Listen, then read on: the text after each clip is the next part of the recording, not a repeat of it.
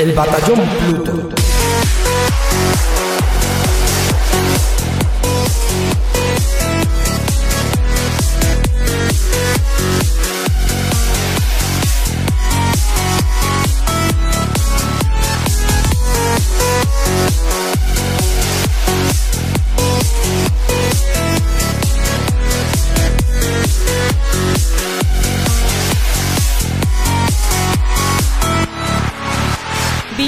Bienvenidos como cada semana al Batallón Pluto, el podcast sobre videojuegos más escuchado en Alexandria y el preferido de los bichos Buri.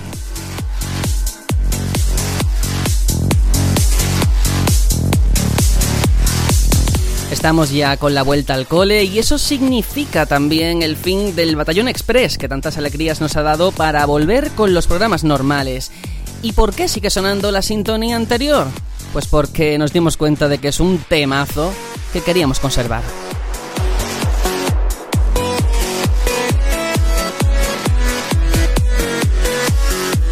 Este verano han pasado muchas cosas y está feo decirlo, pero nosotros no hemos parado. Venimos de grabar un mega especial de Final Fantasy IX que parece que ha gustado bastante y nosotros de verdad que solo tenemos palabras de agradecimiento porque una vez más queda demostrado que la comunidad de Final Fantasy es una de las mejores.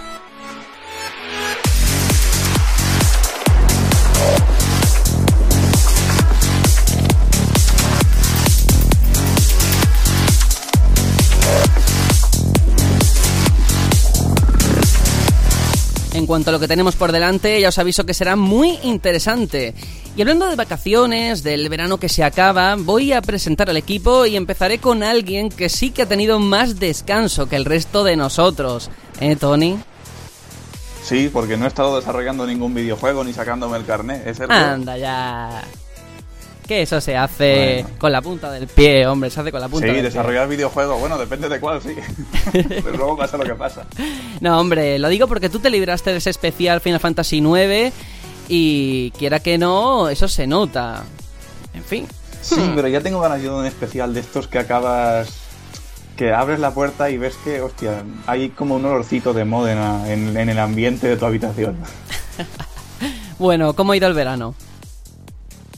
Pues trabajando, trabajando bastante. He estado. Ha habido vacaciones también, pero bueno, Agotelis avanza, el músico lo está haciendo muy bien. y bueno, el carnet teórico me lo he sacado. Mañana empiezo a atropellar gente ya y a ver qué tal me sale. Y vacaciones también, por supuesto. Está un poco de playita, un poco de montaña, un poco de todo. Y fiesta. muy bien, muy bien. ¿Y has jugado mucho? ¿Ha habido tiempo entre tanta fiesta y tanto About the List? Sí, pero es esto que dices, hostia, tengo tanto tiempo libre que ahora jugar mm, me- no quiero jugar, estoy saturado, he jugado tanto, tanto tiempo libre que estaba hasta, hasta saturado. Y no, no fue hasta bien poquito que sí que me pasé el Assassin's Creed Rogue, que lo recomiendo mucho, el Castle of Illusion que hablaré hoy de él, y unos cuantos más y he retomado The Witcher 3, por supuesto. Pero sí, realmente he jugado mucho y Rocket League, vamos, ¿qué te voy a contar? ¿Qué me vas a contar? Ya ves. pues muy bien, muy bien. Ya nos hablarás luego de ese Castle of Illusion. Y también tenemos por aquí a Aitor. Hola, hola. Hola, hola, ¿qué tal? Volvemos de la mid-season, ¿no? De la mid-season. Nos hemos sí, marcado sí. aquí con las series. Sí, porque tú sí has estado aquí dando el callo todo el verano. Eh, Sí, y te comento, ya hemos recibido un montón de comentarios pidiéndonos más especiales, que sigamos con Final Fantasy, que si el 8, que si el 10. No sé, no sé, yo creo que, que lo tendremos que ir viendo, ¿no?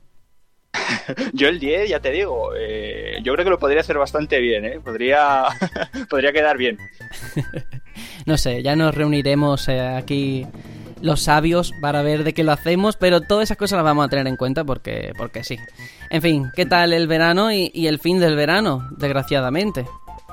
Sí, bueno, el verano, lo que es el verano en sí, si consideramos verano desde junio hasta, hasta ya septiembre, pues ha sido currando, currando un montón y me he podido hacer una pequeña escapada a últimos de este mes pasado a, a territorios de Serenion.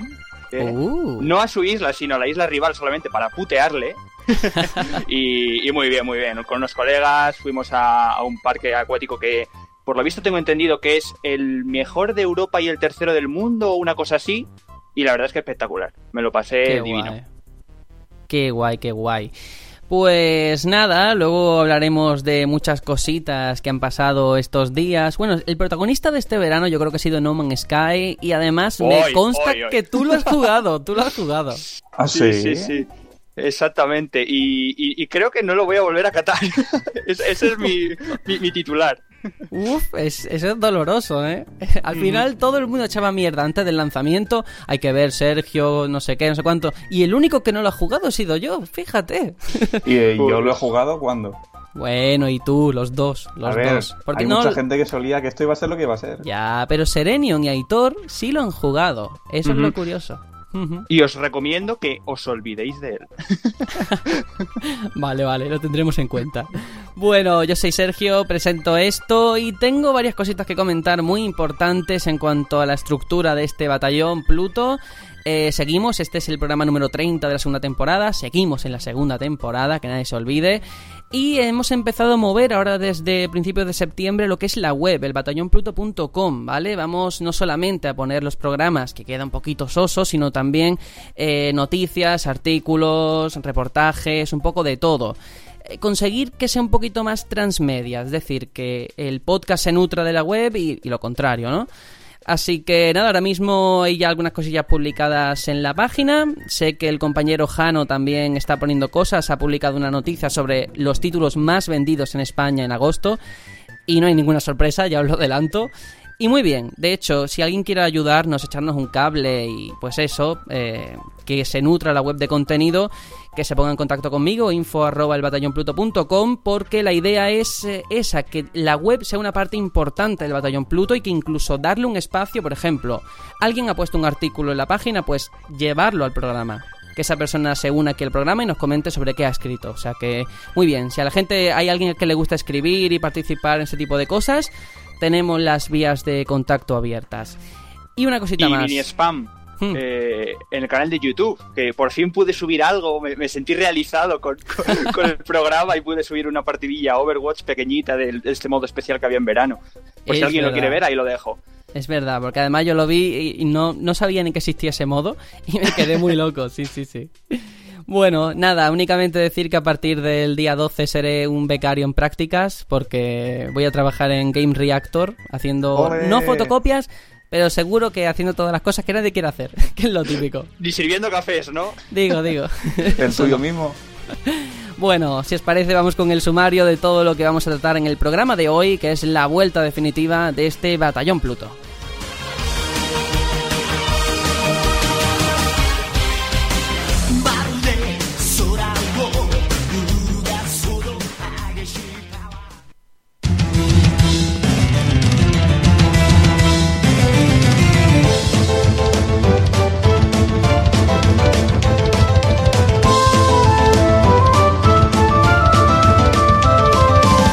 Llega septiembre y la industria del videojuego vuelve de vacaciones, sino que se lo digan a Nintendo y su Nintendo Direct centrado en 3DS, con el que han comenzado este, este mes tan complicado.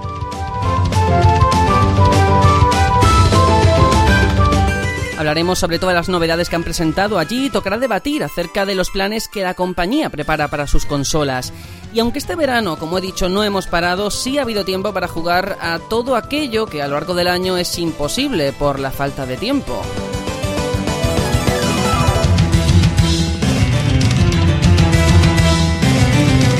Reciente beta de Battlefield 1 será uno de los protagonistas de la que estamos jugando, pero también otros títulos muy interesantes. Y el segundo bloque del programa lo centraremos en Kingsglaive Final Fantasy XV, la película con la que Square Enix quiere abrirse camino en el campo cinematográfico. Y no estaremos solos para hablar de la película, y es que los chicos de la capital olvidada nos hablarán también de la cinta. Así que ya sabéis todo esto y mucho más aquí en el Batallón Pluto. Comenzamos.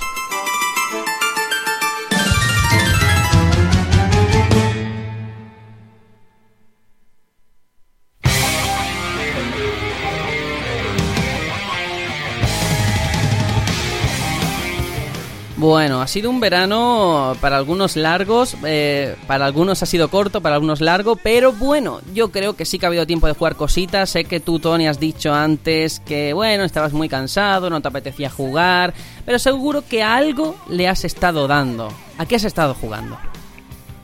A raptar niños. No, eh, Hmm. no, el GTA no lo he tocado. Eh, eh, pues mira, te traigo. Te traigo una cosa bastante, bastante curiosa. ¿Te suena un juego de Mega Drive que se llama Castle of Illusion? Sí, me suena, me suena. ¿Y sabías que también salió en Master System? Mm, eso ya no lo sabía tanto, pero sí. Pues yo hasta ayer tampoco, pero salió en Master System. De hecho, me lo dijo Alfredo. Un- aquí un saludo a Alfredo. Eso. A ver, eh, Vila hace mucho tiempo que yo este lo quería y el DuckTales Remaster también. Que, un pequeño apunte, es un remake. Si hasta las empresas la cagan en eso, luego ya la gente se pierde. Cerrando este inciso, eh, es un remake eh, del de... Bueno, pues se puede decir que es tanto del de Master System como del de Mega Drive. Más de Mega Drive, porque se nota bastante la influencia, o sea, se nota la influencia de absolutamente todo. Por ejemplo, la jugabilidad viene a ser lo mismo con algunos pequeños giros. Sí que hay algunas zonas donde hay 3D, pero en casi todo el juego es un plataformas en scroll lateral en tres dimensiones, en el hecho de que está todo modelado en 3D, pero sí, es scroll. Entonces, eh, la manera de, de acabar con los enemigos es saltar, con, saltar encima de ellos, lo mismo que en el DuckTales. Y lo mismo que en el original, por supuesto. Eh, y el hecho de los niveles, esto me ha recordado mucho. Sí que es cierto que han intentado darle un toque de... En plan, "Va, vamos a hacer esto actual, porque en el juego original estabas como en una zona de enlace de los diferentes niveles, en plan, esta puerta lleva a este nivel, esta puerta lleva a otra. Pero ahora, al ponerlo en 3D y ser esto como un castillo, se parece Hmm. mucho a Mario 64. Y es como un toque que dices, "Mm, esto es interesante. Que luego ves que, bueno, es, mm, más, más que nada es algo cosmético, ¿no? Eh, luego, el tema de los niveles. En total, si no recuerdo mal, hay 5 niveles más el, el del boss final. En cada uno, y esto tiene un. es como muy raro, es un poco Nostradamus, porque ha hecho cosas emblemáticas de Ocarina of Time antes que Ocarina of Time. Y me refiero a que tienes que recoger gemas eh, que son iguales que las de Sonic, pero iguales. Sonic ya lo hizo antes, pero que son iguales. Para luego hacer eh, un puente de arco iris hacia un torreón y rescatar a Mini. Ujú. Eh, eh, o sea, el puente de arcoiris es clavado al de Ocarina of Time, pero esto se hizo antes. Y es como. ¿What? ¿Qué, qué ha pasado aquí? Y lo que he dicho de Mini, sí, perdón, no he mencionado la historia. La historia es que están Mickey y Minnie tan tranquilos de picnic un día y viene la bruja mala de la Blancanieves a raptar a Minnie. Le quiere mm, quitar su, su belleza y su juventud para quedársela a ella. Como pasaba en Blancanieves, pero esta vez con Minnie. Eh. Entonces, el tema del precio lo encontré por menos de 2 euros. De hecho, estaba hasta hace un par de días a ese precio en, en Steam. Dudo que esté. No, ahora no estará. Y ostras, por 2 euros vale que es corto, pero es que por 2 euros vale la pena, pero muchísimo. Pero sabes la historia, ¿no? ¿Sabes por qué estaba dos... Bueno, por qué estaba dos euros? No sé, pero no sé si sabes que ya no está. Supuestamente no está. Y es que no tenían los derechos, se parece que se le acababa la licencia ahora, ¿eh? De los juegos de Disney. ¿En serio? ¿Y ya no lo venden? No, yo lo busqué ayer y no lo encontré por Steam, ¿eh? ¿Qué me estás contando? Como te lo cuento. Me quedé muy loco, ¿eh? Pues. Ostras, pues no lo sabía, suerte que lo compré. Pues sí, yo no, lo tu- yo no he tenido la Madre suerte mía. de comprarlo y me he quedado con las ganas. Ostras, pues suerte, suerte que lo compré. Eh, eh, los tres primeros niveles consigues una gema en cada uno al final, al derrotar al, al boss de cada uno. Y cada, cada uno de estos tres niveles está estructurado en tres fases, digamos. Son, son como, digamos, tres pantallas de la misma temática. Bosque, biblioteca, castillo, lo que sea. Pero los dos últimos niveles, sin contar el del boss, digo los dos de antes de- del boss, en cada uno pues, mm, te dan dos gemas. Primero, yo qué sé, no es en plan matas al boss y te dan dos de, de repente, sino en uno tienes que perseguir a la sombra de Mickey que ha robado una de las gemas y luego hay un boss y te da otra gema. Eh, Pero esto da la sensación de que esto se hizo como con prisas. Y es un poco como... ¿Por qué? No, no- como que no lo acabo de entender. Parece hecho con prisas. Luego, esto me, me- me gustó mucho. Las cinemáticas no son a tiempo real, sino que son dibujadas, dibujadas a mano. No en movimiento, sino que son planos estáticos, pero jugando con la profundidad. Pero están dibujadas de una manera que es, es un arte que transmite la magia de Disney, o al menos a mí eh, me causó ese efecto. Y además hay un narrador en estas cinemáticas y durante el juego en plan, y entonces Mickey abrió esta puerta y tal. Y es como muy, como muy la inocencia de Disney y eso a mí me ha encantado. Pero no todo es bueno. La gente que diga es que es muy corto, sí, es cortito. De una a dos horas te lo pasas y de tres a cinco con los coleccionables. La dificultad en general es facilito y en cuanto aprendes los patrones de los bosses te los cargas. O sea, sí que te pueden matar un par de veces a lo mejor como mucho los bosses, pero luego ya es en plan, ya está. Tiene un sistema parecido al de corazones de Zelda, pero en vez de con corazones creo que eran como pequeñas gemas, no recuerdo bien el icono, pero viene a ser, viene a ser eso. La banda sonora, una delicia, una delicia muy, muy Disney, me, ha encantado. Y eh, sí que es verdad, los que hemos jugado al de Mega Drive, el de Mega Drive tenía el sonido eh, distinto, obviamente, pero cuando caías encima de los enemigos para rebotar y matarlos, hacía un sonido que es que daba gusto oírlo. Y no está aquí. Y eso creo que es un fallo. Es de estos detalles que dices, esto no lo cambies ni aunque hagas cuatro remakes en cuatro generaciones, no lo cambies. Y lo han cambiado. Y lo peor de todo es el port. El port a PC es una cosa marrullera, vale que no te peta nunca. Pero no lo puedes poner a 1080 a no ser que estés en modo ventana. Tú le vas a opciones y dices, lo quiero en 1080, te lo ejecuta a 720 y te jodes. Y lo que hay que hacer, ojito, es descargarte un programa ajeno que alguien ha hecho y eh, que lo que hace es, en modo ventana, que sí se ejecuta en 1080, pero en pantalla completa no, en modo ventana ese programa te lo, digamos que te lo ejecuta en pantalla completa. Qué, cosa más rara. Y el juego está capado a 31 FPS. A 31. Que eso ya sí que no ¿eh? le cambié. Eso ya no lo cambié. Dije, mira, esto me da igual. Pero sí, claro, la resolución yo digo, yo digo hostia, esto. La interfaz es como esto no está a 1080 y en efecto no estaba a 1080.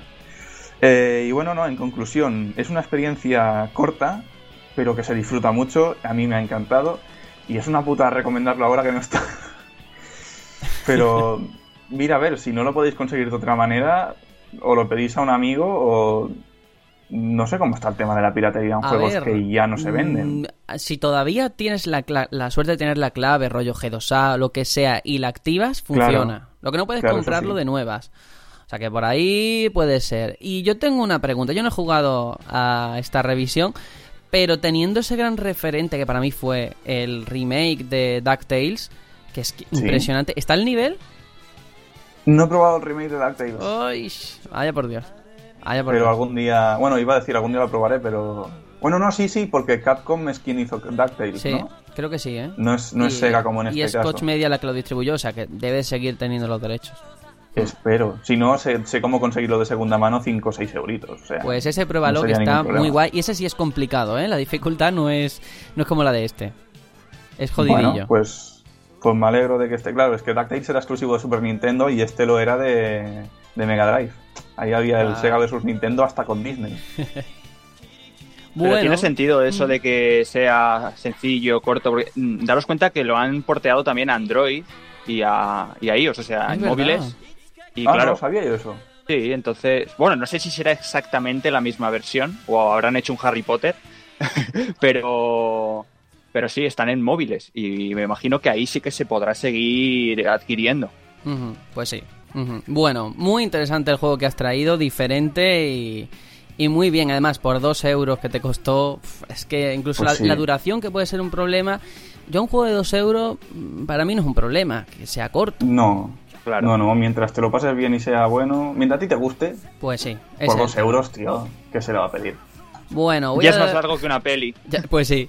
Voy a darle paso a Aitor, que vas a hablar de un juego del que iba a hablar yo y te lo he cedido, así que...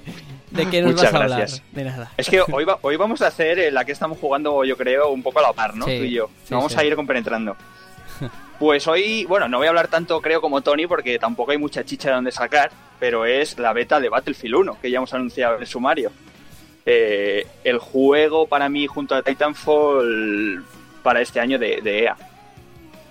Mm, sin ninguna expectativa, también hay que decirlo. O sea, era mi juego predilecto de EA, pero tampoco iba con mucho hype, por así decirlo. Pero la verdad es que me ha gustado. Sea, iba, iba un poco con pies de plomo, pero salgo con, con buen sabor de boca, la verdad. He jugado con colegas, que creo que se disfruta mucho más estos títulos. Y, la verdad es que me he divertido mucho jugando un par de partidas, así que, he echado con, algún colega montados a caballo los dos. Y, y nada, básicamente para el que quiera saber un poco de qué va el tema del- de, la, de, la, de la beta, eh, nos han puesto un mapa, el desierto de Sinaí, solamente hay uno. Me hubiera gustado otro, por lo menos dos, ¿no? Para un poco de, Sí. de variedad. Pero bueno, con un mapa nos conformamos. En dos modos de juego tenemos el modo, por así decirlo, Conquer o Conquista, imagino que lo traducirán así, que es eh, 64 jugadores en partida, el modo más clásico de, de Battlefield. Y el modo Rush, que es con... No sé si ahora mismo son 32 en partida o 24. ahora Yo creo que mismo- 24. Creo que eran 24. 24, ¿verdad? Hmm. Sí. Un poco más parecido a, Call of Duty, ¿no? Menos, con menos gente y ahí más, más reducido el espacio. Y bueno, ¿en qué consiste eh, la jugabilidad? Pues simplemente pues tenemos eh, varios puntos en el mapa, de la A a la G, que tenemos que ir conquistando, ¿no? Tenemos, creo que son 15 minutos para, para conquistarlos o que lleguemos a 300 de puntuación eh, alguno de los dos bandos, ¿no? Eh, manteniendo esos puntos vas, vas acumulando puntuación. Entonces, mm, tú te enrolas en, en alguna de las cuatro clases que, que tenemos en esta, en esta beta, que, te- que son el asalto, eh, el médico, el... Aquí le llaman scout al sniper, al francotirador, y, y al, de, al de apoyo, ¿no? Mm, Yo tengo que decir que empecé con el de asalto porque yo soy muy tradicional y a mí me gusta mucho. Yo siempre Sí. me elijo a los tanques y tal, ya lo sabéis. Pero la verdad es que me dio por probar el snipe y me ha gustado muchísimo. Me ha encantado eh, la manera en la que, en la que tienes que, que- que desenvolverte, porque, claro, tú apuntas con el, con el rifle, disparas, y hasta que no le quitas, por así decirlo, el zoom, no te hace la recarga del, del cerrojo. Y eso me ha parecido un detallazo chulísimo, la verdad. Entonces, enamoradísimo del, del sniper. Me lo pillo siempre. Eh, co- contamos con, con tanques más, con- más pesados, más ligeros, eh, en los que podemos ir cambiando las posiciones. Por, por ejemplo, hay un tanque en el que hay seis posiciones en las que pueden meterse varios con varios colegas e ir diciendo, bueno, pues yo me encargo de, de la zona de la derecha, tú conduces, puedes irte moviendo con un, con un solo botón, te vas moviendo por las distintas, por así decirlo, ventanas que tiene el tanque e ir controlando pues distintos, el cañón o las ametralladoras. Está bastante chulo. Y el caballo. Y, No te olvides del y caballo. el caballo, exactamente. No, no, no. De- siguiendo con vehículos, entre comillas, está el caballo. Que eh, da igual el- la clase que te elijas, que puedes cambiar tu arma por un sable. Y me parece muy bueno, Está muy, muy bueno el sable. Está genial. Y como saltando el caballo por, por todos los lados. Y, y una cosa que, bueno, probé con un colega que era subirnos dos al caballo. que ¿Qué en principio el caballo, el caballo, el caballo es solamente para uno, tengo que decirlo aquí, que es a uno. Pero eh, si tú te montas detrás de un, o sea, si tú pillas el caballo por detrás, hace la y vas a subir, hace como la animación de subirse y vas como de pie detrás mientras tu colega has co- bugueado la conduce. beta.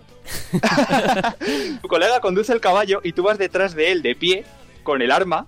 Claro, también te, puedo- te digo que no puedes girar mucho o, o estás a expensas del giro del caballo, no a tu cámara. Tú puedes girar la cámara, pero si el caballo gira, se va a, a tomar por saco tu, tu, tu apuntado. Entonces es un poco raro. Pero bueno, para desplazarte rápido, eh, creo que sirve. Eh, porque eh, no sé si te ha pasado a ti, Sergio, pero me ha dado la sensación de que sprinta poco. Es- o sea, mm, yo le doy a- al botón de sprintar y no se mueve tan rápido como, como No yo sé, pensaba. Yo no me había fijado en eso, la verdad. No sé. Pero me hace muy lento. Eh, que necesitas un vehículo Sí. para desplazarte rápido. Si no, se te hace súper lejano todos los puntos de control. Claro, de todas formas tengo que decir que tú tienes experiencia y te gustan los shooters de este tipo, ¿verdad? Sí, Claro. Sí. Es sí. que... Bueno, tengo más experiencia en Call of Duty, pero. Sí, bueno, pero, sí. del mismo palo, claro. Es que eh, mis impresiones son totalmente contrarias a la tuya, lo cual es interesante. Porque, bueno, tú has jugado en PC, yo he jugado en Play. Mm, Y a mí este tipo de juegos la verdad es que no me gustan. Entonces digo, bueno. Y mi sensación es que me he sentido como Snoop Dogg. He sido Snoop Dogg durante el tiempo que he jugado. me Ostras. sentía desubicado. Digo, ¿pero esto qué es? Moría cada dos por tres. eh, para mí es un correcalle, la verdad que lo paso muy mal. Entonces, claro, mis impresiones son diferentes, pero partiendo de la base de que no me gusta el género, no porque sea un mal juego o una mala beta. Yo no esperaba tampoco nada. Pero no sé si te ha pasado como a mí, eh, que los servidores muchas veces estaban colapsados o incluso me pasaba a veces que entraba sin arma. O sea, un fallo del juego que todo el, sí, sí, pero todo el mundo, ¿eh? Los 64 personas aparecíamos en el mapa sin armas. Y eso es muy loco. Mm, mm, sí, sí. No, a mí no me ha pasado ese, esos fallos de servidor. Sí que he detectado algún bug, no sé si en la versión de Play 4 también pasa, y es que, por ejemplo, cuando subes alguna escalera o en algunos momentos que no te sé decir exactamente eh, la casuística, pero había como estiramientos, como si el personaje fuera de goma y se estiraba mazo la piel, que era súper súper gore, no sé cómo describirlo, era muy... era asqueroso, sí. Pero que en general, a ver, me ha gustado la ambientación. El hecho de que sea solo un mapa mm, me ha fastidiado mucho. Pero Mm. aun quitándole todo eso a la ambientación, lo he visto, en mi opinión, continuista. No sé si tú, que tienes más experiencia con este tipo de juegos, crees Sí. que es así o no, la verdad. Sí, sí, es, es continuista. Sí es verdad que han añadido, bueno, el tema de, ya lo, ya lo dec- decían ellos en, en el E3, ¿no? El tema de la climatología. Eh, aquí en el mapa este del desierto, pues, mm, no sé si de manera aleatoria, me imagino que sí, pero te podías encontrar con algunos minutillos en que te aparecía una tormenta de arena y no se veía absolutamente nada, pero nada. Y eso creo que en otros Battlefield no, no, no lo tenía. Sí tenía el tema de, de que muchas cosas eran destruibles, ¿no? Eh, muchas paredes y tal. Pero el tema de climatología creo que es la primera vez que se experimenta. Y luego también no sé si te has fijado que incluso en las pantallas de carga veo que han reciclado cosas de Star Wars Battlefront, ¿eh? Que yo decía, madre mía, Ostras, es que, los idéntico. menús son iguales. Sí, sí, sí. Son iguales, en serio. Pero bueno, Pero bueno, eh, hmm. es, una, es una beta, tampoco podemos no, no. valorar en profundidad. ¿A ti te ha gustado? final. A mí me ha entretenido y no te digo que me lo vaya a comprar de salida, pero si baja alrededor de los 30 eurillos o así, quizá del paso. Vale, vale, vale. Yo leí por curiosidad esta misma mañana un artículo en Mundo Gamer de Bruno Lubiers comparando lo, lo que ha sido su experiencia en Battlefield 1 con lo que a él le gustaría que fuera en base a Rainbow Six. O sea, un juego más completo en el Onda. sentido... Sí, sí, es una comparación que tú dices, bueno, no tiene nada que ver, ¿no? Son géneros diferentes.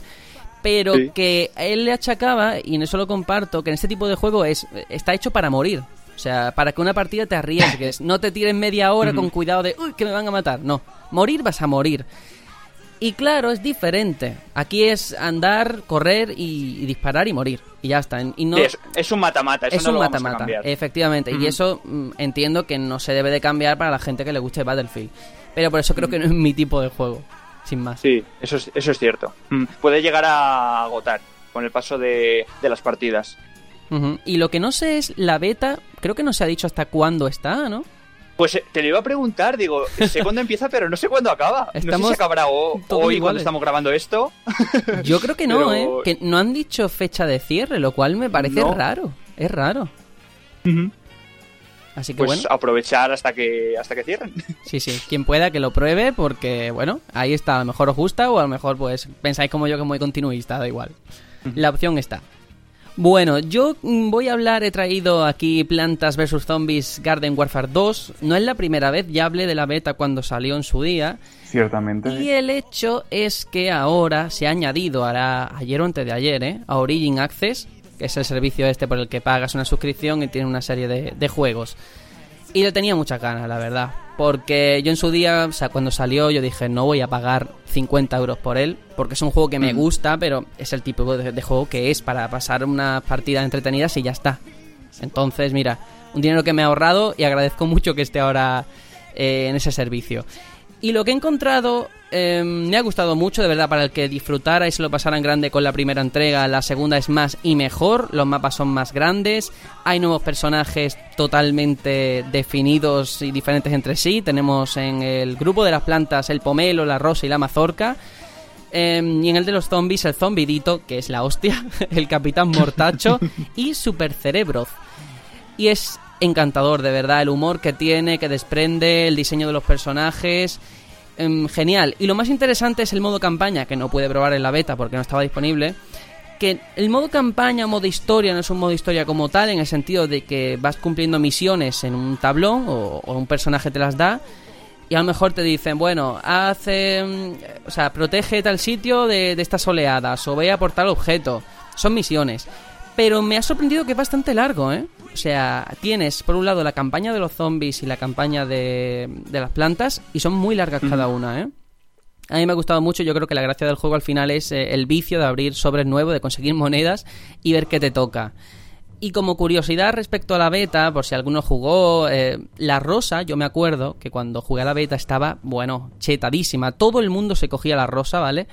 Y la han nerfeado bastante, la han nerfeado y el zombidito también ha sufrido modificaciones. Y muy guay, de verdad que creo que es un juego muy interesante, que no tiene la atención en los medios que tienen otros. Salió este año, no va a ser un GOTI, es evidente.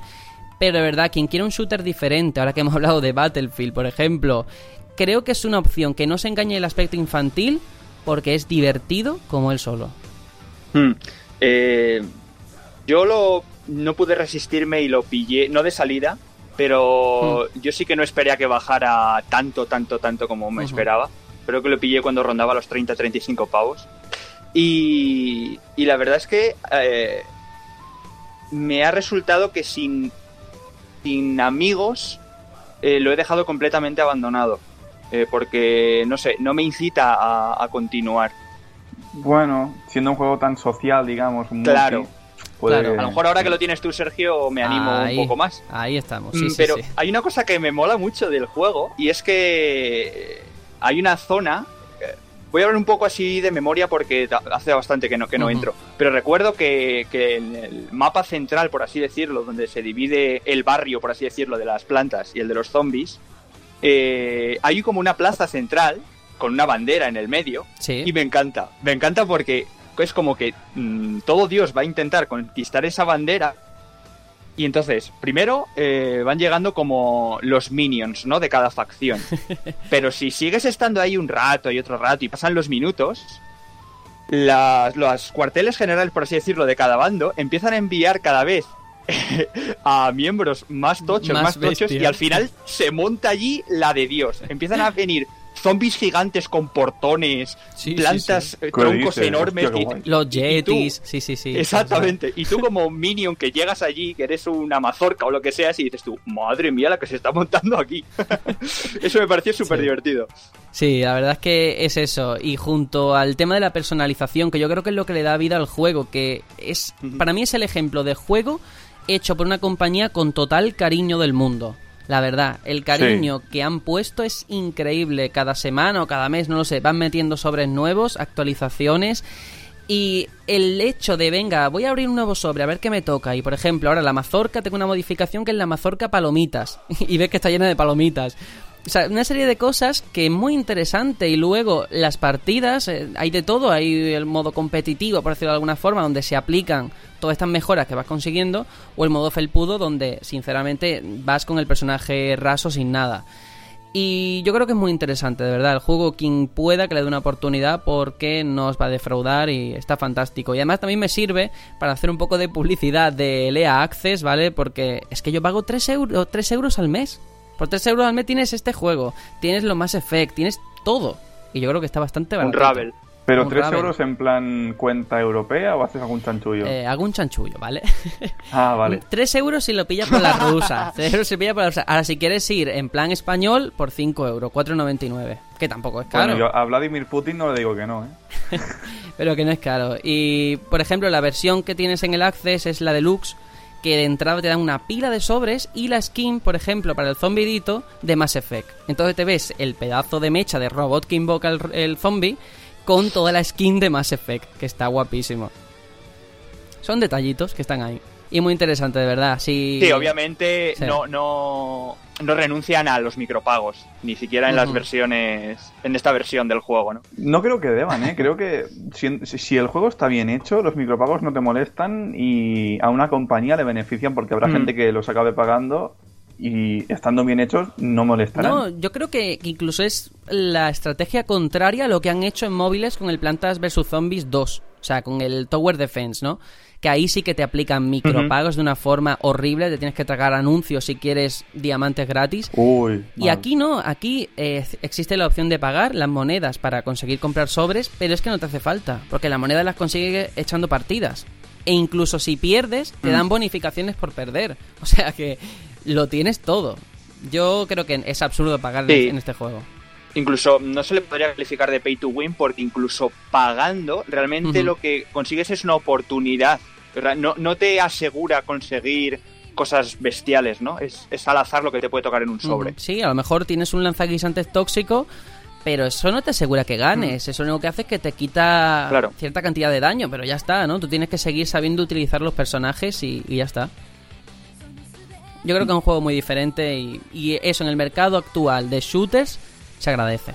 Así que nada, si os parece, vamos a pasar a la actualidad, que hoy tenemos a Nintendo como gran protagonista.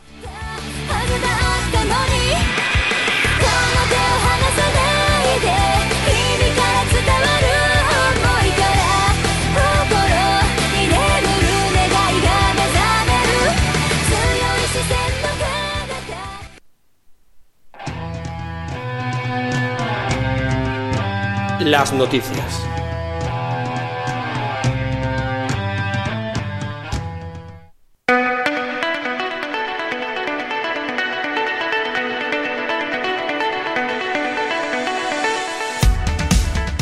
como de- digo, Nintendo es la gran protagonista esta semana por ese Nintendo Direct que ha abierto lo que ha sido el mes de septiembre, que muchos no nos esperamos. eh, de hecho, me hace gracia que en la nota de prensa que distribuyeron antes del Direct avisando de que lo iban a hacer, decían, cuidado, no vamos a hablar de NX. O sea, lo dejaban claro para que la gente nos hiciera ilusiones. E hicieron bien, ¿eh? Incluso así ha habido gente defraudada porque no han visto nada ni de Wii U ni de NX, cuando se especificó que iba a ser. De 3DS, claro. Joder, lo dice el nombre. Es evidente. Sí, Y también. En líneas generales, antes de meternos en materia, ¿qué os ha parecido? ¿Os ha gustado? ¿Pulgar arriba o pulgar abajo? Pulgar ¿Te puedo, arriba. ¿Te puedo dar un titular? Claro, hombre. Más que un, pul- más que un pulgar. Venga. Vale. Mi titular es, eh, para brillar no hace falta quitar la luz de otros.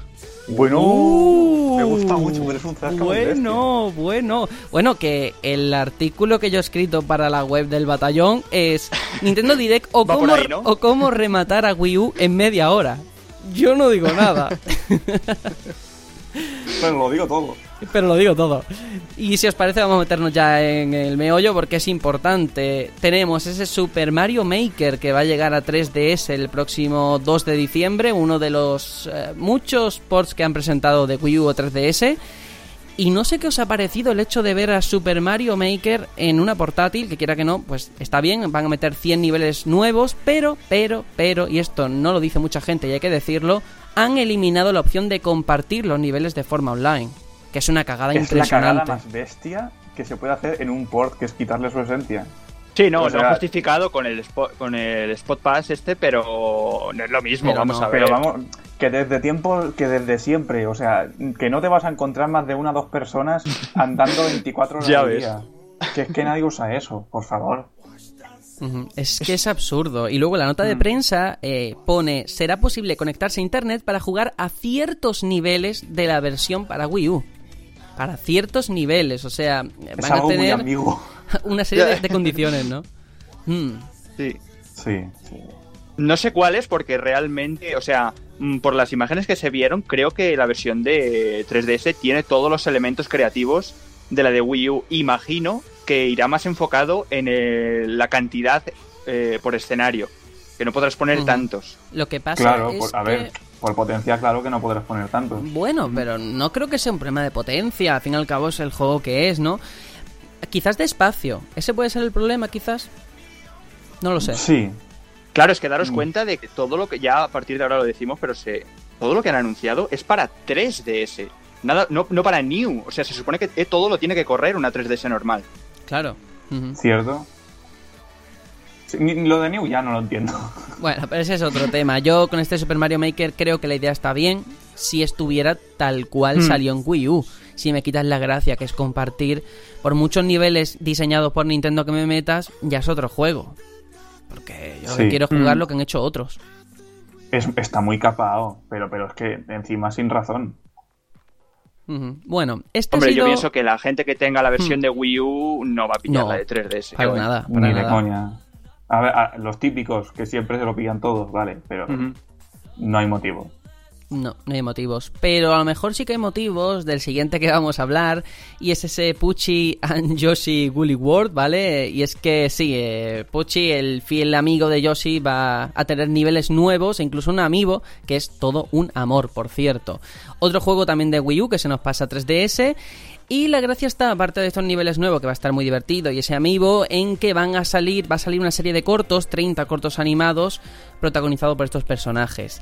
El 3 de febrero de 2017, lo cual, mira, también significa que el año Mm. que viene vamos a tener contenidos. Pero este sí que a mí me parece más interesante que el Super Mario Maker por el hecho de que han metido cosas Sí. nuevas. Ni lo han dejado no igual han ni han quitado. Ahí. Hmm. A ver, yo cuando vi el. Al principio salía en stop motion abri- abriendo una 3DS y yo sí Pucci. Y digo, amigo nuevo y port. Y efectivamente. Pero claro, el fotorrealismo que daba el, bueno, la capacidad de, de ejecutar las texturas eh, Wii U, que tampoco es una al- altísima resolución, pero las texturas se veían muy bien y muy realistas, en 3D eso, es- esto no lo tienes. Con lo cual yo creo que ahí se pierde eh, una, un, factor visual muy importante. ¿Que será divertido? Claro que será divertido, seguro. Y seguirá teniendo muchísimos coleccionables que en tu vida los vas a pillar todos. Y añadidos de Pucci. Pero, mm, aun con lo de Pucci, creo que la mejor versión, ya solo por, eh, por el tema visual, es la de, la de Wii. Mm, yo es que cuando vi esto, pronto os envié un mensaje por WhatsApp, no sé si os acordáis, de que me parecía, o sea, nunca había visto que, que una portátil se quedase con las versiones mm, premium o mejoradas de una sobremesa. O sea, ya lo Mm. vimos con Irule Warriors que se quedó todo el contenido de Wii U más todo su pase de temporada completo y al de Wii U llegan los personajes y poca cosa más y algún arma. Y bueno, con Super Mario Maker no es tan evidente, pero con este sí también. O sea, todo el contenido Sí. que tiene el de Wii U más niveles exclusivos para, para, para Pucci. Hmm. Increíble. Sí. Matizar Eso deja- que esto, esto es la primera vez que pasa en la misma generación. Sí que antes habíamos visto lo típico de juegos de NES o Super NES porteados a Game Boy Color, Sí. pero esto es totalmente distinto. O Super Mario 64 DS, pero claro, Por ejemplo, es lo que sí. dices. eh, son versiones de, de, de- de generaciones muy, muy distintas. Pero esto es que, claro, ¿en qué posición deja Wii U? Una persona que tenga Wii U y diga, sí, me lo he comprado por este título, este título, ya, pero ya los tienes en 3DS. Claro, da la sensación de que ellos han invertido una cantidad de dinero haciendo estos juegos, que son muy buenos juegos, pero que a lo mejor no lo conoce mucha gente por estar en la consola en la que están. Claro. Y ahora han dicho, Claro. oye, 3DS lo ha petado en ventas, el parque de consolas es increíble, pues aunque sacrifiquemos calidad gráfica, al menos que la gente conozca el trabajo que hemos hecho, ¿no? Es que da esa Mm. sensación de que Wii U ya está muerta. Vamos a pasar Sí, a otra está cosa. claro. Por desgracia. Sí, pero le estás restando valor incluso ya estando muerta, ¿no? Porque puedes decir, mm, vale, está muerta, pero joder, tuvo juegazos como Bayonetta, tal igual, exclusivos, solo la podías jugar en esa consola. Pero es que con esto ya te estás cargando hasta el valor Sí, de no, esa consola eh, al- para el tiempo que, Claro, que queda por delante. hablando de valor, Wii U no ha bajado de precio, que es lo más llamativo, Bueno. ¿no? Es que eso es una cosa muy rara. Sí. Como el Sí, FIFA claro. 13 en la eShop. Van más o menos por ahí. Yo, de verdad, esto es verdad lo de lo del precio, porque este hardware caro no es. El Gamepad vale, ahora a lo mejor en vez de 100 pavos producirlo te vale 80, porque el Mm. Gamepad es lo que es. Pero tío, o sea, no me puedes decir que, que una Wii U te cuesta de producir a lo mejor 100 euros. Como mucho cuesta sé. 100 euros, no lo sé. No sé, ese es otro tema de debate, pero está ahí. Más juegos, esto un poquito rápido porque no sé si os interesa o no. Mario Sports Superstar, que va a ser un nuevo título deportivo de Mario, que va a tener béisbol, tenis, golf, equitación y fútbol, un 11 contra 11. Ujú. Y con multijugador local y online, ¿eh? que el multi online en este tipo de juego puede estar muy chulo. Por fin, por fin. Sí. Y una, un dato fucker, o como lo queréis llamar, pero eh, las, las, las categorías de, de golf y de, y de tenis las hace Camelot. Los Cierto, chicos lo que vi. llevan la saga tenis y golf. Sí, sí, Lo he visto. no lo sabía, ¿eh? Yo, mira, os, os lo digo. No me esperaba, o sea, este título no me lo esperaba ni yo ni nadie. Pero no me esperaba que al verlo dijese, hostia, pues mola.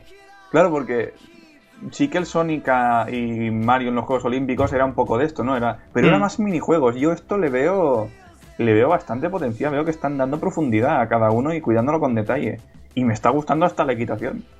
Sí. Lo único que le he visto un poco colgandero es que el fútbol, aunque sea 11 contra 11, pero hay mucho Minion. Eh, Por lo menos la, Sí. la- la imagen que he visto yo me esperaba to- que todos fueran personajes de verdad.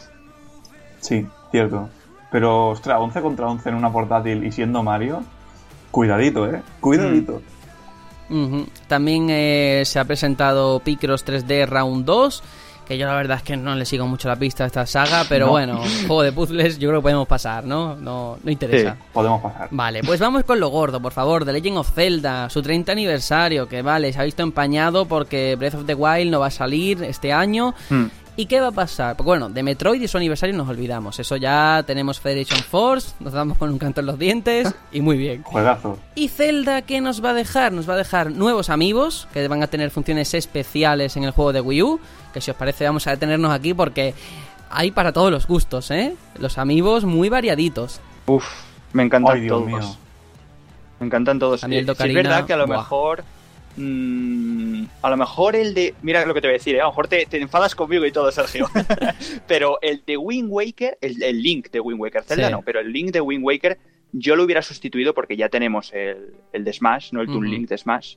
Y hubiera puesto Skull Kids. Sí, Hubiera, yo. hubiera, hubiera- Sí. hubiera sido la leche. Hombre, es- a lo mejor lo tienen, ¿eh? Y solo nos han enseñado cuatro y tienen más preparados para después. Pero Skull Kid salió como skin para Lana, si no estoy equivocado. Eh, Ah, espera, ¿estamos hablando de Hyrule Warriors Legends o del amigo? Eh, de los amigos, pero No, sí. del amiibo, del amiibo. Ah, yo- vale, yo estoy de acuerdo con, con Aitor que sí, que de, Zelda, de, de Wind Waker, o sea, de Link, ya tenemos uno. Que no hacía falta tener dos, ¿no? Y darle un hueco a otro. Pero bueno, en general me han gustado todos. A mí es que los de 8 bits, eh, la verdad es que no me hace mucho chiste, pero está bien Y tenerlo. a mí no me gustan nada, tío. A mí Yo es no que sé no cómo a la gente le encantan, pero no me gustan nada. Hay de todo. Pero bueno, está ahí. Y luego el contenido adicional para Hyrule Warriors Legends, que bueno, pues eso viene a confirmar que la versión de Wii U eh, ahí se queda, ¿no? ¿Seguimos con 3DS hasta la muerte o qué? Sí, a Pues ver, para sí. Wii U. Yo tengo el pase de temporada pillado de, Wii U. Y es eso, lo que te llega es simplemente los personajes. En este caso, eh, Toon Zelda. Y un arma para Link, el báculo de las arenas. Y ya está. Eh, todo el tema que llega a 3DS de, de mapas y las hadas, eso no llega a Wii U. No, el Madre modo mía. no está en Wii U, ¿verdad? No, no, no, eso es exclusivo de 3DS. Pues yo, fijaos lo que os digo, no me parecería nada mal una edición definitiva con todos los DLCs para NX. Más, más ediciones teniendo Warriors? 3DS y Wii U. Sí. Mucho Bueno, espacio a le ver, va, a ya, ¿eh? por, va a haber por de Wii U para NX y lo tenemos claro todos. Ya se dijo una vez y es que es lo más normal. Splatoon Bueno. no van a sacar un Splatoon 2 tan rápido. No sé, ya veremos. Por lo pronto de Zelda, para cerrar este aniversario tan desangelado entre los Amiibo y los DLC Mm. para Hyrule Warriors, tenemos el lanzamiento que ya está disponible de Skyward Sword para la consola virtual. Nos hemos librado de la HD, del- de la versión esa que se rumoreaba, y nos hemos quedado con esta. Yo lo agradezco, la verdad. Yo quiero Eh. citar una cosa que me dijo Sergio. De, imaginaos esto un flashback, ¿vale? En plan pantalla borrosa y tal. Sergio, En gris, ¿no? En sepia. muchos años y diciendo, ¿será este el primer juego al que le demos un 10? Eso pasó, ¿eh? Eso pasó. Y no fue así. ¿Le disteis? ¿Qué le disteis? ¿Nueve y pico? ¿Nueve, ocho, con algo? No lo sé, no lo sé. Pero a ver, Skyward Sword para mí es de los peores Zelda de sobremesa. Y lo Para mí-. Sí, sí, así lo digo, ¿eh? Para mí, fíjate, la primera vuelta, la primera vez que lo jugué, mm, por lo que pasa al final, no voy a spoilear, pero por lo que pasa al final y lo que logras, dije, ¡buah! De 10, supera a Ocarina. Esas fueron mi- mis primeras palabras en caliente. Ojo. Y con el paso del tiempo, con el control que tiene y tal, ha ido perdiendo nota muchísimo. Claro. Y te digo una cosa, mm, yo creo que no, no tenemos versión HD, pero porque no les ha dado tiempo, ¿eh? Si no Sí, lo hubiéramos tenido. Porque NX Pues está ya sí. aquí, ¿eh? Sí. También te digo que para Ahora- mí un buen final para un juego no te salva el resto, o sea, no te salva los trastos. Eso es No. cierto. Pero bueno, ahí está, como, como anécdota más para quien lo quiera, está en la consola virtual. Pero el gran anuncio, aquí ya tenemos que hablar un poquito con más propiedad. El gran anuncio llegó al final del Nintendo Direct con esa presentación de un nuevo juego de Pikmin para 3DS. Su principal novedad es que va a pasar de entornos 3D a convertirse en un juego 2D de scroll lateral. Y claro, yo os pregunto, es difícil saber cómo va a cambiar, ¿no? Cómo va a afectar esta, este Mm. cambio de perspectiva, pero eh, desde luego tiene su riesgo y su valor, ¿no? A- Hacer esto. No es el típico Pikmin. Sí, totalmente. Yo, a ver, yo siempre que se hace un, un juego alternativo de una franquicia que no es spin-off ya, directamente es alternativo.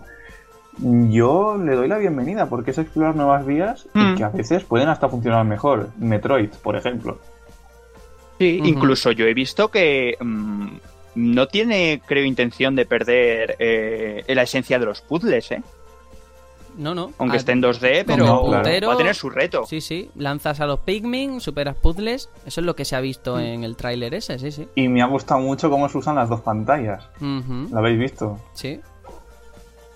Es interesante y, a ver, no tiene ni nombre, se ha dicho que va a llegar en algún momento de 2017, pero claro, eso es, yo creo que el primer título que yo he visto en este direct, o el único, no sé, que realmente no es un refrito ni nada, sino la apuesta Exacto. seria en plan, oye, esto no lo vamos a sacar en NX, lo sacamos en 3DS porque seguimos creyendo en 3DS.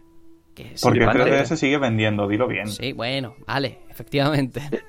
Es que la dábamos por muerta a 3DS para finales de este año, ¿eh? Y no, no, va, va a seguir, ¿eh? No sé cuánto la van a mantener ahí en, en activo. Sí. Mientras venda, Porque bueno, estos han sido los títulos que yo tengo apuntado, han presentado otros, el tema de la Plaza Mi, el Mario Party, no sé si queréis Es valiente. Es valiente. por favor. Por favor, es es valiente. valiente. No defrauda, ¿eh? Ese hombre no, No, no, defrauda. no. jamás, jamás. Creo que se ha comprado gafas nuevas. Pero bueno, yo lo que saco en claro de todo este direct, casi un poco para concluir, es, ¿significa esto, lo dejo así como pregunta, que NX y 3DS van a convivir un tiempo juntas? Porque todo indica que sí, o sea, que van a apostar fuerte por las dos, ¿eh? Ujú. 2017 mínimo. Sí, sí, sí. No se van a deshacer de 3DS en plan NX, como supuestamente va a ser híbrida. No, no, no, para nada. Van a seguir viviendo las dos. Es que a lo mejor, a ver, si eso va con cartucho, lo de 3DS, quieras que no, también es cartucho. Ujú. Ahí. ¿Quién sabe? Sí, sí, sí. ¿Quién sabe? No, ¿Qué no- no es conjeturas estás ¿no? sacando, Tony? Pues que a lo mejor cartuchos entre una y otra? 3DS. Hostia. Pues eso es muy Hombre, loco, 3DS ¿eh? no, es, no es difícil de emular. Hay gente que juega a 3DS pirata en el ordenador. Con lo cual, No sé, me parece muy loco desde luego, pero, pero interesante, ¿no?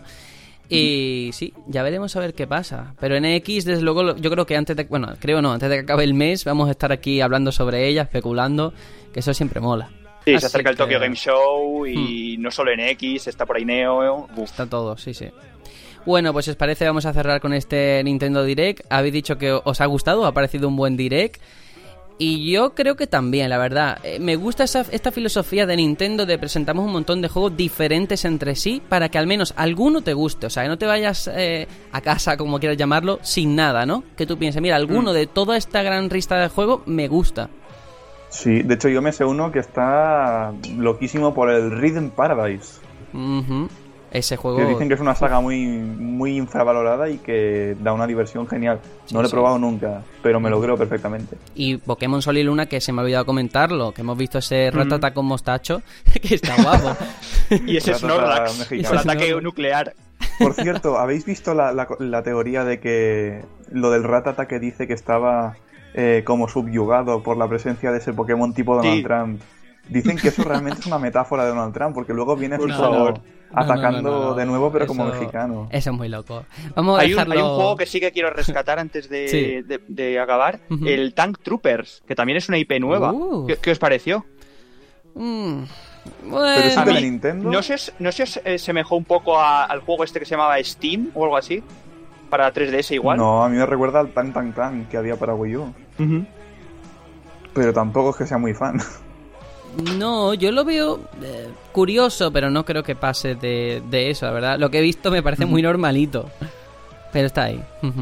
Bueno, pues nada, porque además es valiente. Todo lo que presenta ya sabemos que es famoso por ser valiente al presentar esas cosas, ¿no? Vamos a dejarlo ahí. Ay, Dios mío, anda. Vamos a, con el interludio musical, un temazo de Street Fighter, el tema principal de Ken, que suena así de bien.「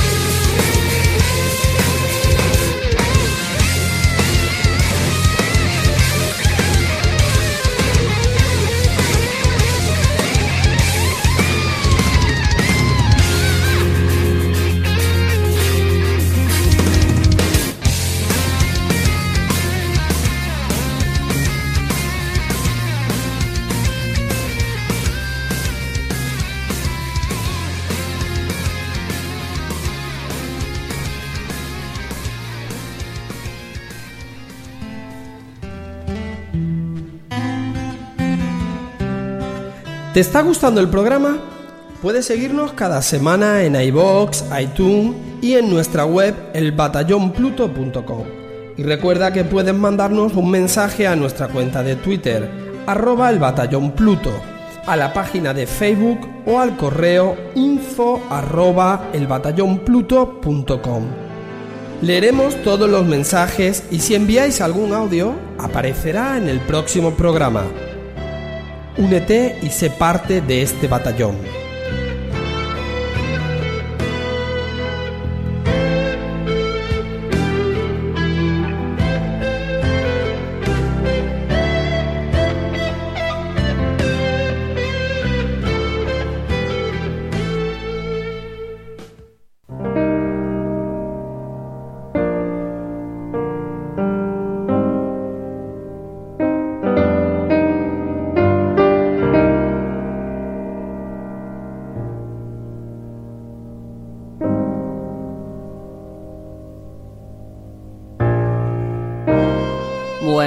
Continuamos tras ese temazo Street Fighter que hemos escuchado y para este bloque del programa quiero presentar a Viento, a, Ri- a Rinoa y a Squall Rukawa, no sé si lo digo bien, las personas que llevan la web y comunidad de la capital olvidada, un sitio de reunión y aprendizaje, sobre todo lo relacionado con Final Fantasy.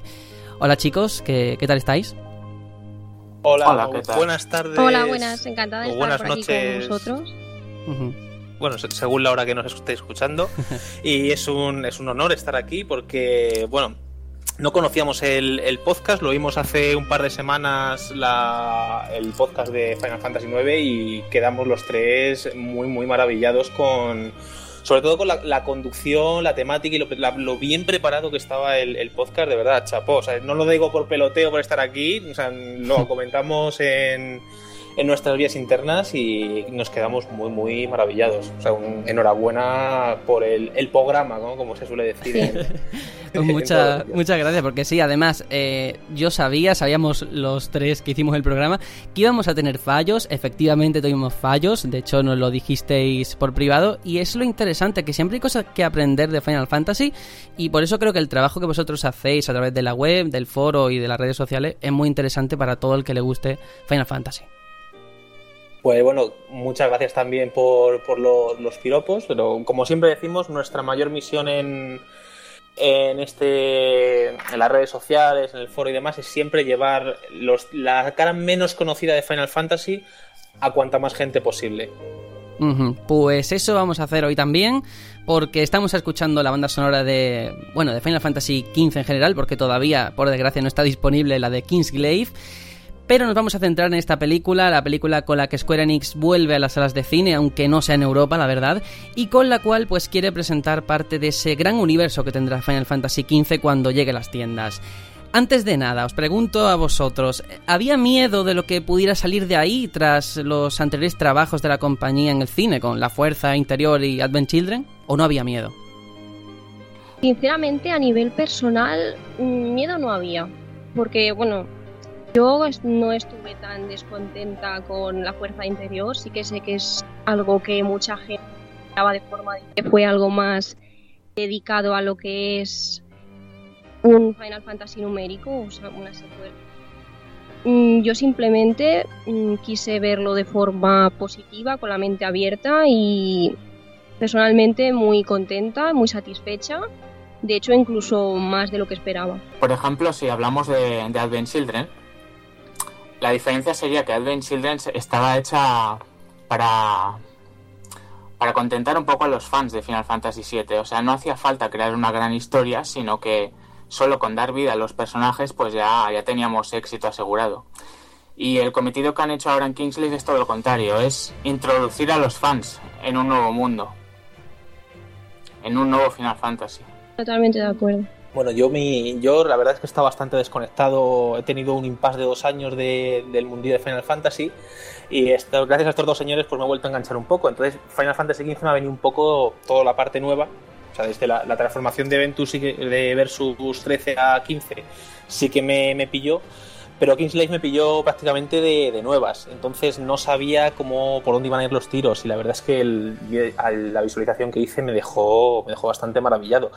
Ya no, o si comparamos con La Fuerza Interior, La Fuerza Interior al final era una película de ámbito genérico, pero el resto sí que eran más, más orientadas a, títulos numéricos y en este caso era un preludio de algo, es decir, eh, nunca habíamos vivido algo así, primero una película y luego lo- los juegos. Y el resultado para mí ha sido bastante, bastante bueno, salvo que las comunidades cinéfilas le estén dando palos por, por todos los lados, pero es normal. Al fin y al cabo es una película sobre un videojuego, o sobre una parte concreta de un videojuego, y una persona no fan de Final Fantasy, pues obviamente le va a atizar. Le pasa lo mismo que, a, que a la película de Warcraft. O sea, eh, las críticas más puras de cineastas y tal le han puesto a parir, pero lo que es mm, estar eh, o representar bien fielmente el lore, eso lo han hecho perfectamente. En eso no, no se pueden no se pueden quejar. Yo creo que el problema con, con, con hacer películas que requieren un, pues un previo conocimiento, ya sea de libros o de juegos, es lo que tiene que, claro, la gente que se lo toma como una película sin más, pues hay muchas cosas que no entiende y no, no termina de verlo como una película que sin más como película funcione, que son las críticas negativas que yo he visto por parte de Kingsman. Mm, Pero claro, partimos de una película que intenta ser la puerta de entrada de Final Fantasy XV, pero también quien se quiera quedar en la película, no sé si puede, en el sentido de que como valor cinematográfico, posiblemente creo yo, ¿eh? no tenga el mismo que como contribuir a ese universo que Final Fantasy XV en general, el juego. Entonces, claro, hablando de esa crítica, sobre todo en América, que la ha despellejado por completo, ¿creéis que es una cinta que de verdad todo el mundo puede ver, conozca la saga o no? ¿O está muy dirigida al fan fan? A ver, los creadores, o sea, el director eh, eh, Takeshi Nozue ha dicho claramente que, es un film independiente, que se puede disfrutar sin, sin llegar a, jugar al juego. Aunque la verdad es que poniéndose en, la piel de esa, de esa persona, de ese espectador que no, que no va a jugar al juego, yo creo que se encuentra con una historia que, que queda a medias. O sea, no, no acaba de disfrutarlo porque es como si te contaran una primera parte de una trilogía. O sea, como película necesitaría una secuela. O sea, se queda muy, muy abierto. Claro, el Sí, problema de aquí es que la secuela es el juego. Sí. Exacto. Y poniendo un poco en antecedentes, eh, yo recuerdo el mega evento que hicieron hace unos meses para presentar la fecha de lanzamiento de Final Fantasy XV, que de hecho no dormí nada por la hora a la que fue. Y fue entonces cuando nos enteramos de todo lo que estaban preparando, que si juego para móviles, que si serie de animación, que si un coche de verdad.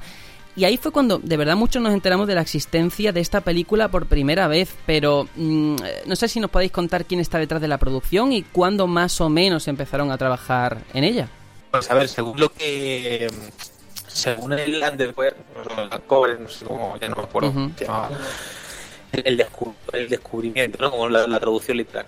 El, la necesidad de contar mucha historia sobre Lucis, pero no tenían. Es decir, si mente meter de cara a sacar Final Fantasy XV, no, o sea, no habrían dado abasto. Entonces de ahí surge la, la película. Al final lo que ha comentado Squall Rukawa de Takeshi Nozue, que es el director, es el director de animación, es decir, es, es desarrollador propio de- del juego. Entonces decidió sacar, al fin y al cabo, las cinemáticas estaban rodando con el mismo sistema de, de captura, el, el uso de tres actores, de un actor de modelaje, es decir, el modelo como tal, un actor de captura de movimientos y la voz, y de ahí partieron de, la idea, con lo cual no queda claro cuándo se empezó a producir, pero no tiene pinta de que tardasen mucho. Es decir, cuando salió el, el, el Uncovered, ya tenían. El Kingsley ya estaba prácticamente finalizado porque era trabajo de Final Fantasy XV en, en cinemáticas. Sí, la verdad es que para nosotros ese evento fue como un regalo.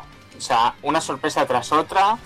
Eh, no solamente la película, sino ya el, el juego de móviles, el Monsters Justice, o sea, todo esto fue una sorpresa tras otra. O sea, la aparición de los actores de doblaje, de, de Bean, Lena Hadi, Aaron Paul, o sea, esa noche fue increíble, o sea, no dormimos.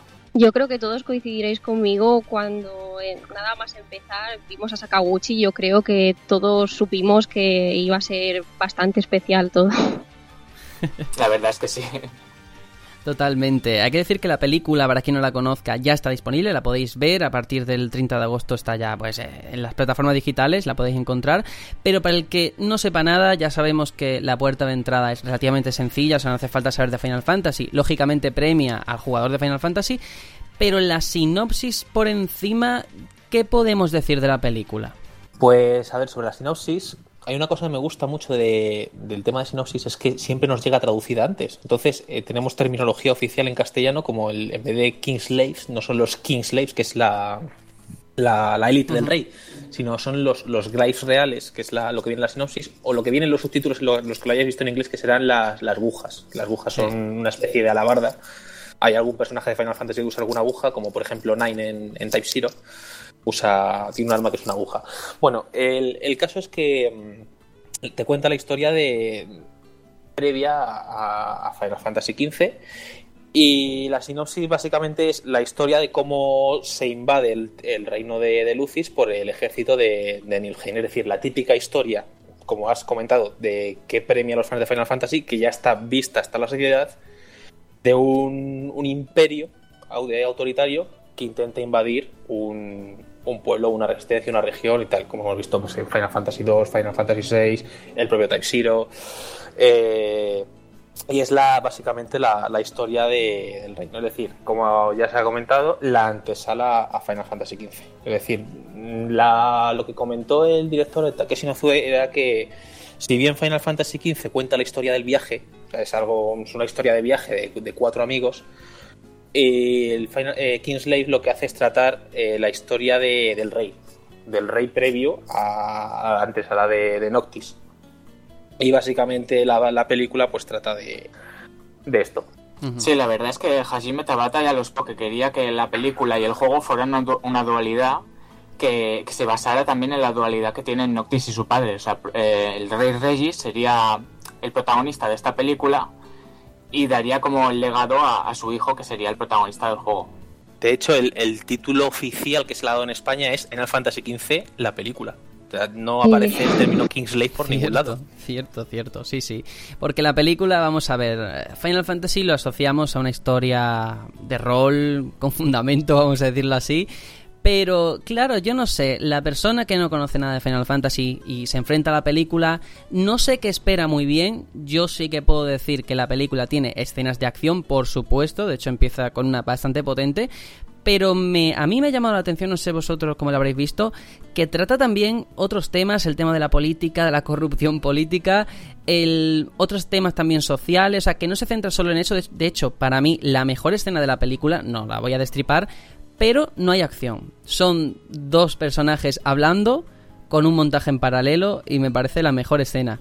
Entonces, creo que no sé cómo se habrá vendido la película, cómo lo habrá entendido la gente, pero no es solo acción y eso no, no, no empeora el producto final. Así lo entiendo yo. Sí, la verdad es que no iban a estar dos horas dándose palos, así hablando un poco en plata. Eh, como tú comentas, o sea, recuerda un poco la película, un poco al estilo Juego de Tronos, que a veces hay batallas que son más con, con palabras y con miradas que, que con las espadas, por así decirlo. Y bueno, la, la- la escena que comentas de, de la dualidad entre esa escena de no acción con la escena de acción que se está viendo por detrás y el cameo de ese personaje, ese enemigo recurrente en Final Fantasy es, es muy bueno porque te está contando la historia de lo que se está haciendo por un lado a Mamporro limpio y te está contando en otro lado ese, ese juego de palabras, esa, esa batalla que están teniendo esos dos personajes solamente de, de viva voz, o sea, no hay nada entre medias y es, es brutal. O sea, es ya para los que lo hayan visto, es mm, vamos, la, habrán visualizado perfectamente y para los que no, pues que estén atentos y van a saber rápidamente que esa escena que posiblemente es de las mejores de, de la película. Pues sí, y además, así como curiosidades, antes de meternos un poco a lo que es la crítica de la película, eh, yo me fijé en la segunda vuelta sobre todo el tema de, las, de, los, patroci- de los patrocinadores, perdón. Por ejemplo, Sí. Monster Beats aparece también en la película, hay otras marcas que ahora no recuerdo. Japón Y- Airlines. Sí, y me parece muy, muy llamativo, ¿no? Hasta Bein Sí. Sport, o sea, la que Sí. la operadora Madre. esta de sí, Sí, pero la que, operadora de fútbol. que va muy al Me juego con, con el lema que quiere llevar Final Fantasy XV, ¿no? De una fantasía basada en realidad, que hasta vemos marcas. Exacto, y además es contemporánea. Y de hecho creo que hay un... No recuerdo si era una demo en, en, o en el propio juego, en la propia... no sé. Que hay un hay una escena, me parece que hablan de... Noctis habla de del vestido, o que oyen de el diseñador del vestido de, Luna Freya. Y el vestido de Luna Freya, o sea, dicen el nombre de un diseñador real, que ahora mismo no, no caigo. Qué bueno. Entonces, o sea, es como que intentan dar un poco ahí la, la ambigüedad de elementos reales, como el, el, el Audi, el Audi que se ve en la película, que de hecho lo estuve, hace poco estuve de vacaciones en Bruselas y en el aeropuerto de Bruselas tienen expuesto el, no el, no el mismo coche, o sea, el, el mismo modelo de coche, pero Sí. no el, el negro, lo tienen en gris. O sea, si, si viajáis por Bruselas, echarle un ojo, es, es curiosísimo el, el pedazo de carro que tienen ahí puesto. Qué bueno. Si no me equivoco, la, la marca de ropa que patrocina el juego es Roem, que es la que se encarga de hacer todo el diseño de, la, de los protagonistas, de toda la ropa, y de hecho se pusieron a la venta la, la ropa oficial, y valía un pastón, la verdad. Sí. Bueno, em, habéis comentado que parte del equipo, al menos, ha traba- trabajó anteriormente en Advent Children. Vamos a quitarnos ya las caretas, vamos a meternos ya en harina. ¿Os ha gustado más que Advent Children?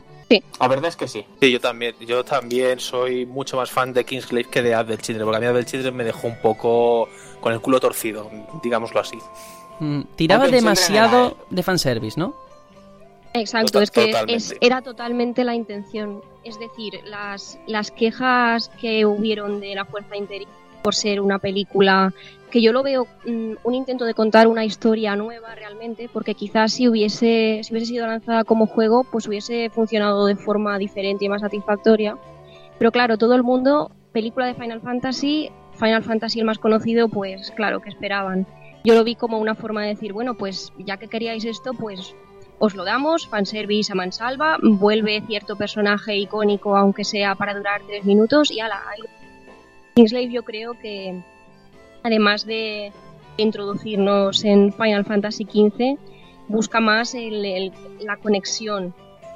Que tú puedas ver cómo inicia todo, pero también sentando bases. Sí, la verdad es que es curioso porque tú ves la película y cuando acabas dices, dices, esto ha sido la introducción del juego, o sea, ha sido una intro de dos horas. O sea, esta, esta película, o sea, es una escena más del juego, podría ser, con actores reales, pero no sigue, sigue siendo una escena más, de dos horas, pero una escena. Ahora que has dicho lo de actores reales, quiero preguntaros. eh, lo pregunté esta mañana a Sergio y no, no conseguimos sacar. no lo supe. ¿Sabéis si han. O sea, ¿sabéis si toda la película está hecha eh, animada? ¿Son animaciones? ¿O han metido entre escena y escena actores reales? Todos los personajes tienen, tienen modelos, es decir, no ha habido ningún, único ningún personaje de, de Kingslave que no haya tenido por detrás un, un actor humano. Pero nunca sale como él mismo eh, en la película. No, sí, sí, la verdad es que sí. O sea, por ejemplo, ahora que mencionábamos a, a Liam Mulvey, si vosotros lo buscáis en Google, tiene la misma cara que su personaje. Igual que el actor que hace del Rey Regis es idéntico. O sea, tú lo ves y, y es, es él. O sea, parece un cosplay, eh, pero, o sea, es eso, han cogido la, la cara y la han, la han modelado exactamente para crear al personaje a través de, su, de sus rasgos faciales y demás. Pues de verdad me quito el sombrero porque el nivel técnico, o sea, me ha parecido que eran actores de carne y hueso en algunas escenas. Sí, la verdad es que sí, mira, eh, a nivel técnico es impresionante, pero cuando yo me di cuenta, porque hay algunos modelados que para mí resaltan más que otros. Por ejemplo, hay un médico que sale 3, 4 segundos, de verdad no sale más, y es que era real, digo, ¿cómo lo han metido ahí? Es increíble. O sea, a nivel técnico eh, demuestra que Square Enix sigue siendo, estando a la vanguardia. Y no hay problema. Donde yo sí que tengo pega, y aquí es objeto de debate, bueno, en nuestra web publiqué hace unos días mi reseña de la película, y a mí de verdad me gustó bastante, pero creo que tiene más valor como obra, como digo, dentro de lo que es Final Fantasy que como producto cinematográfico. Y me explico. Hay cosas que desde el punto de vista de la realización para mí son impensables en el cine. Por ejemplo, esos fundidos a negro entre escena y escena, o la presentación de tantos personajes a los que luego no te da tiempo en dos horas de dibujar los arcos argumentales, me parece más propio de un videojuego, de una cinemática larga, que de una película. Sobre todo en los fundidos a negro, porque era una escena, pum, fundido a negro, otra escena, pum, fundido a negro. Mm, y eso a mí me sacó de la película. No sé si vosotros le diste esa importancia o, Pues, o no. Es que eso de los fundidos a negro me suena a cine experimental de este, ¿sabes? Sí, sí. Eh, Yo lo veo más Pues- cinemática. Película- Hmm. mm, La verdad es que hasta que no, bueno, hasta que no lo habías comentado tú no había caído, pero la verdad es que sí, o sea, se nota que bebe de, de hecho directamente de, de los videojuegos. Por eso también creo que es otra, otro de los motivos por los que es posible y ya se está viendo que a nivel como película sin más no cuaje mucho.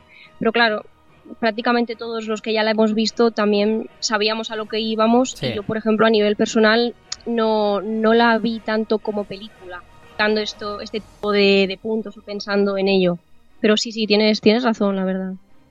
Y además también esa, la película tiene mucho reciclaje de CGIs que ya tenían preparadas. O sea, la, la escena famosa del cuadro de, de Etro, la, la diosa de Final Fantasy XIII, como se suponía que iban a entrar en mitología, que al final se supone que sacaron, aparece. Y esa escena la hemos visto en, en trailers de Versus 13, la hemos visto en trailers de Final Fantasy XV, con lo cual ha habido un reciclaje. Es decir, que Ah, han tenido que montar lo que ya tenían con, con esto. Es que claro, yo eso no, lo sabía, no me he querido aventurar a decir eso, pero claro, mi sensación como espectador es que parece que eran cosas para el juego, que luego entiendo que no es verdad, pero que no sabían qué hacer con eso y lo han utilizado para la película.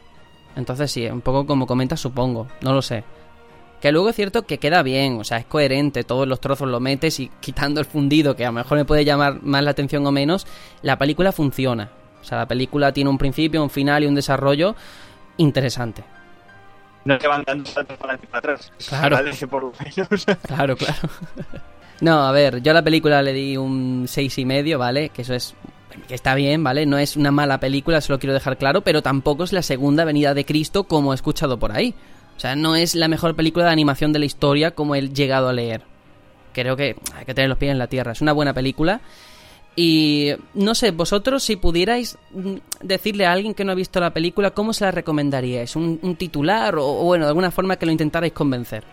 Para que se hagan una idea de lo que es. También depende de si es un jugador casual, Claro. un fan de la saga o, un, o alguien simplemente que sea cinéfilo. Claro, según, según el tipo, una cosa u otra. Yo en sí lo que diría para resumir es que a nivel personal considero que es una película que cumple con su cometido.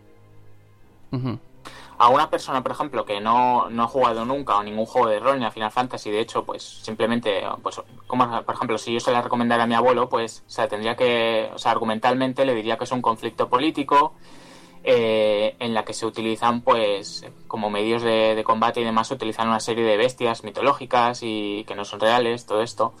Claro, es que está, está muy pensado para, para el jugador. O sea, se me hace muy difícil que, que esta película la, la vea y la disfrute una persona que no ha jugado Final Fantasy en su vida ni, ni sepa nada. Yo opino, vengo a, venir a decir lo mismo, que depende de si la, la persona a la que va dirigida es un fan o de Final Fantasy o es un mero espectador. Porque, o sea, como película de Final Fantasy yo le doy una nota alta, pero como película mm, aleatoria para ver con amigos un domingo que no saben ni quién es Cloud, ni quién es Noctis, ni quién es eh, mm, Cian, ni Cecil, pues, pues casi que prefiero invitar a ver partido de fútbol. Porque van a decir, pero esto que me estás contando. Claro. Entonces depende un poco de eso. Y de ahí que, que Rotten Tomatoes, por ejemplo, se haya cepillado Kingslave con un 7%. O sea, mucho peor que, que La Fuerza Interior, que sacó un, un 40, me parece. Entonces, claro, como película seguramente sea más película La Fuerza Interior para cualquier público que, que Kingslave. Sí, yo supongo que si, si te hubiera que recomendar esta película a algún amigo, mm, yo le preguntaría primero, ¿vas a jugar al juego? Y dependiendo de las respuestas se la recomendaría o no. Yo pienso que verte esta película y luego no jugar al juego te queda una experiencia cortada. O sea, decir, mm, vale, ¿y ahora qué? Pues ahora Sí, tienes que jugar al igual. juego. ¿Te gusta el juego? No, pues entonces esta película te va a quedar ahí en una laguna. Sí, es que es eso. Ujú. Lo Y que lo, sí... lo que comentó. Takeshi no fue de lo que, lo que ha dicho antes, me parece es con Rukawa, de que se puede disfrutar del juego sin Kingslave y viceversa, que es una declaración propia. Yo ahí no la comparto para nada. No. El juego so- por sí solo sí, pero la película creo que tiene que ir acompañada con el juego, que es de verdad el núcleo de toda esta parafernalia que está montando eh, Square.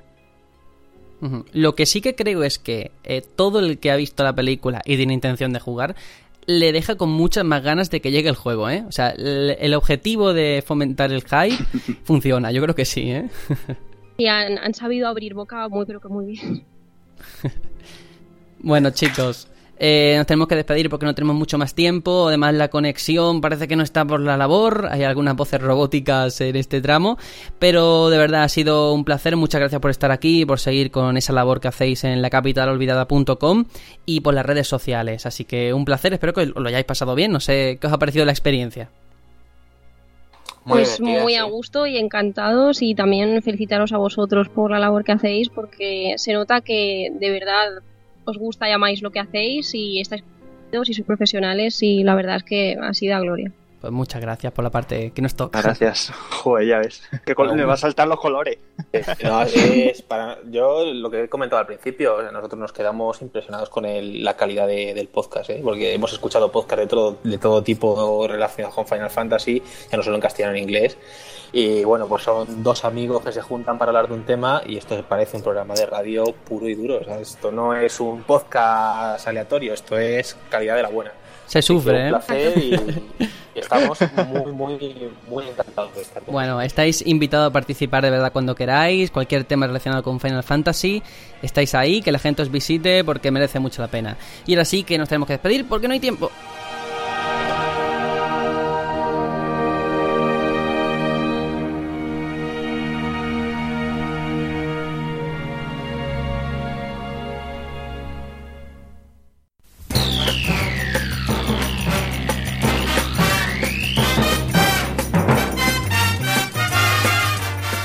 Bueno, nos acercamos ya al final del programa. Hemos vuelto. Programa número 30 de la segunda temporada. Después de todo este verano. Tony, para ti que la vuelta ha sido. que ha tardado más en llegar, puesto que no estuviste en verano, ¿qué te ha parecido todo esto? A mí, uy, a mí me ha encantado, ya sabes que yo estoy encantado de estar aquí. Y eso sí, han dicho que, o sea, que les ha gustado mucho el podcast y tal. Mi papel en el podcast de Final Fantasy fue estar ausente. Con- hay que saber estar ausente, o sea, es un arte también. Con lo cual yo también me adjudico los halagos de, ¡Qué rollo, qué rollo! podcast. Pero bueno, no, ha sido un placer que estén ellos aquí también, por supuesto. Muy bien, muy bien. Bueno, también hay que decir que poquito a poco ten en cuenta que hemos vuelto después de otro formato diferente. Estamos un poquito todavía. uh, hay que pillarle el truco, el tranquillo al formato. Pero ahí estamos. Eh, Aitor, que nos vamos ya. ¿Qué te ha parecido a ti todo esto también? Pues genial, ¿no? Yo creo que hemos tocado un montón de temas y la verdad es que es la primera vez que comentamos una película, ¿eh? Desde que empezamos. Sí, sí, sí. sí. Pero también es curioso. Sí, sí, y además, ¿qué película? Yo de verdad recomiendo que la gente la vea y luego pues eh, monte su opinión, pero que no prejuzguen como se suele hacer con las cosas. Yo me acuerdo, me viene a la mente Batman contra Superman, que soy defensor a muerte, ultranza de la película, no es la mejor, pero hay que verla. Y aquí con Kingsglaive igual. Eh, así que nada, nos despedimos porque ya no hay tiempo, hasta la semana que viene con más contenidos, con más alegría y con más diversión.